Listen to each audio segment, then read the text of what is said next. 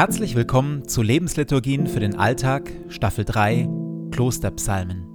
Die 150 Psalmen der Bibel sind Herzstück aller klösterlichen Gebete.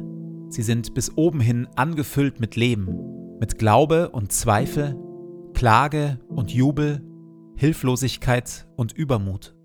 Mit Hilfe der Lebensliturgien tauchen wir ein in die Welt der Psalmen und beten uns wie im Kloster Stück für Stück durch sie hindurch. Jede Lebensliturgie beginnt und endet mit Gebeten, die immer gleich bleiben. Psalmtext und Impulse in der Mitte wechseln. Am intensivsten wirken die Lebensliturgien, wenn sie in Ruhe angehört werden. Und jetzt viel Freude damit.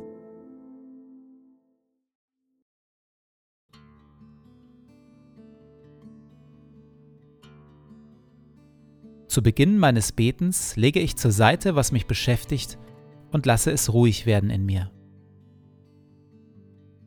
Ich sammle meine Gedanken und atme langsam und bewusst.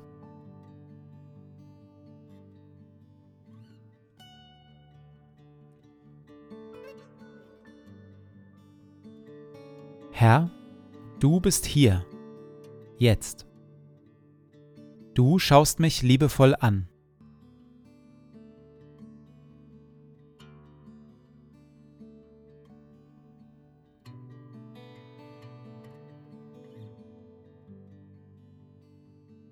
Ein Gebet von Benedikt von Nursia, Vater des Mönchtums aus dem 6. Jahrhundert. Verleih mir, gütiger und heiliger Vater in deiner Huld, einen Verstand, der dich versteht, einen Sinn, der dich wahrnimmt, einen Eifer, der dich sucht, ein Herz, das dich liebt, ein Tun, das dich verherrlicht und eine Geduld, die auf dich harrt. Amen.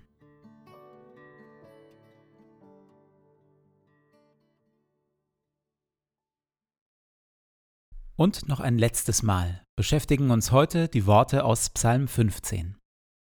Herr, wer darf als Gast in dein Heiligtum kommen? Wer darf auf dem Berg deiner heiligen Gegenwart wohnen? Der, der sein Leben in Aufrichtigkeit führt, der gerecht handelt und von Herzen die Wahrheit sagt. Der, der niemanden verleumdet, der einem anderen kein Unrecht zufügt und nicht schlecht von ihm spricht. Der, der die ablehnt, die Verwerfliches tun, und die ehrt, die den Herrn fürchten. Der sein Geld nicht verleiht, um damit Zinsen zu verdienen, und sich nicht mit Geschenken bestechen lässt, Unschuldige anzuklagen. Wer so handelt, steht für immer auf sicherem Grund. In der letzten Folge haben wir uns den hohen Wert der Wahrhaftigkeit für ein heiliges und gutes Leben angeschaut. Ein anderer Bereich, den der Psalm anspricht, ist unser Umgang mit Geld und Besitz. Herr, wer darf als Gast in dein Heiligtum kommen? Wer darf auf dem Berg deiner heiligen Gegenwart wohnen? Der sein Geld nicht verleiht, um damit Zinsen zu verdienen, und sich nicht mit Geschenken bestechen lässt, Unschuldige anzuklagen.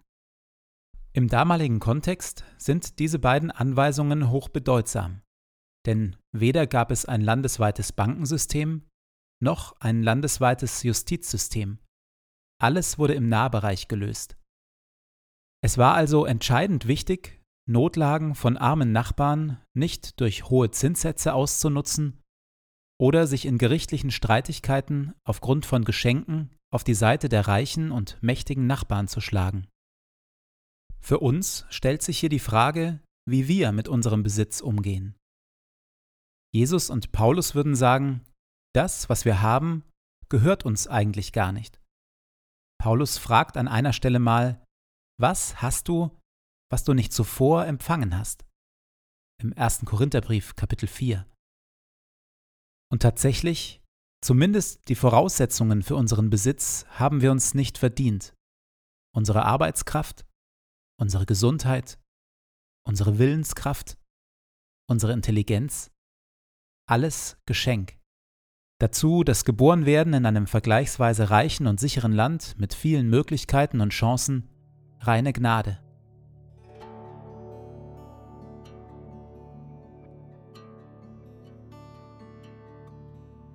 In der Stille danke ich Gott für alles, was ich habe und bin, und mache mir bewusst, es ist alles Geschenk.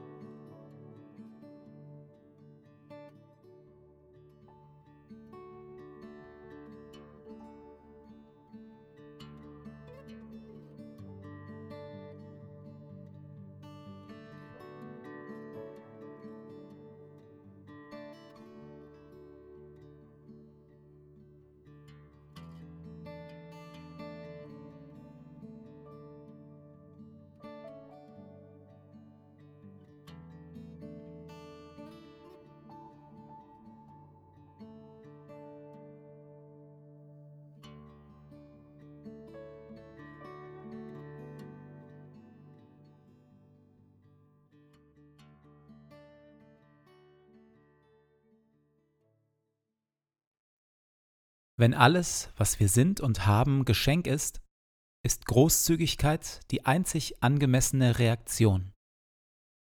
In seiner Bergpredigt fordert Jesus uns dementsprechend auf, wenn dich einer vor Gericht bringen will, um dir das Hemd wegzunehmen, gib ihm auch noch den Mantel. Wenn dich jemand zwingt, eine Meile mitzugehen, geh mit ihm zwei.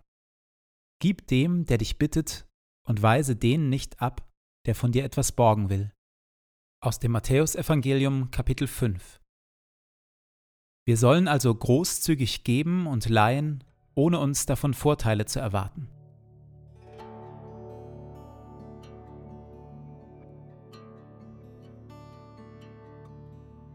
In der Stille lasse ich mir von Gott zeigen, wer meine Großzügigkeit gerade besonders braucht.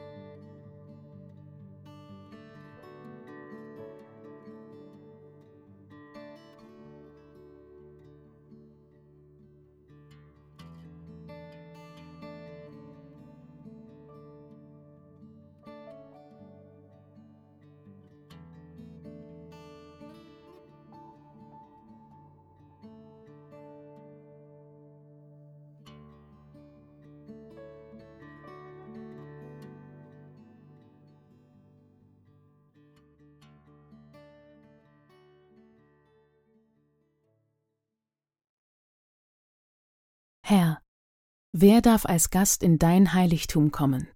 Wer darf auf dem Berg deiner heiligen Gegenwart wohnen? Der, der sein Leben in Aufrichtigkeit führt, der gerecht handelt und von Herzen die Wahrheit sagt. Der, der niemanden verleumdet, der einem anderen kein Unrecht zufügt und nicht schlecht von ihm spricht. Der, der die ablehnt, die Verwerfliches tun, und die ehrt, die den Herrn fürchten der sein Geld nicht verleiht, um damit Zinsen zu verdienen, und sich nicht mit Geschenken bestechen lässt, Unschuldige anzuklagen. Wer so handelt, steht für immer auf sicherem Grund.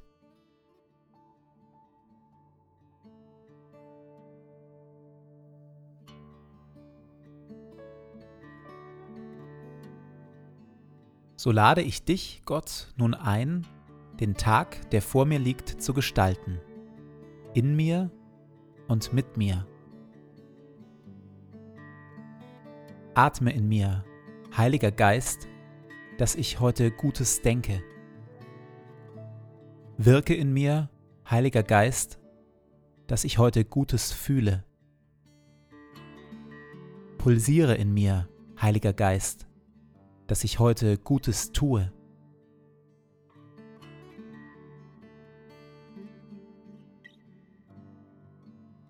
Dir gebe ich meinen Tag und mein Leben. Erfülle mich mit deiner Kraft und mit deiner Liebe, heute und an allen Tagen.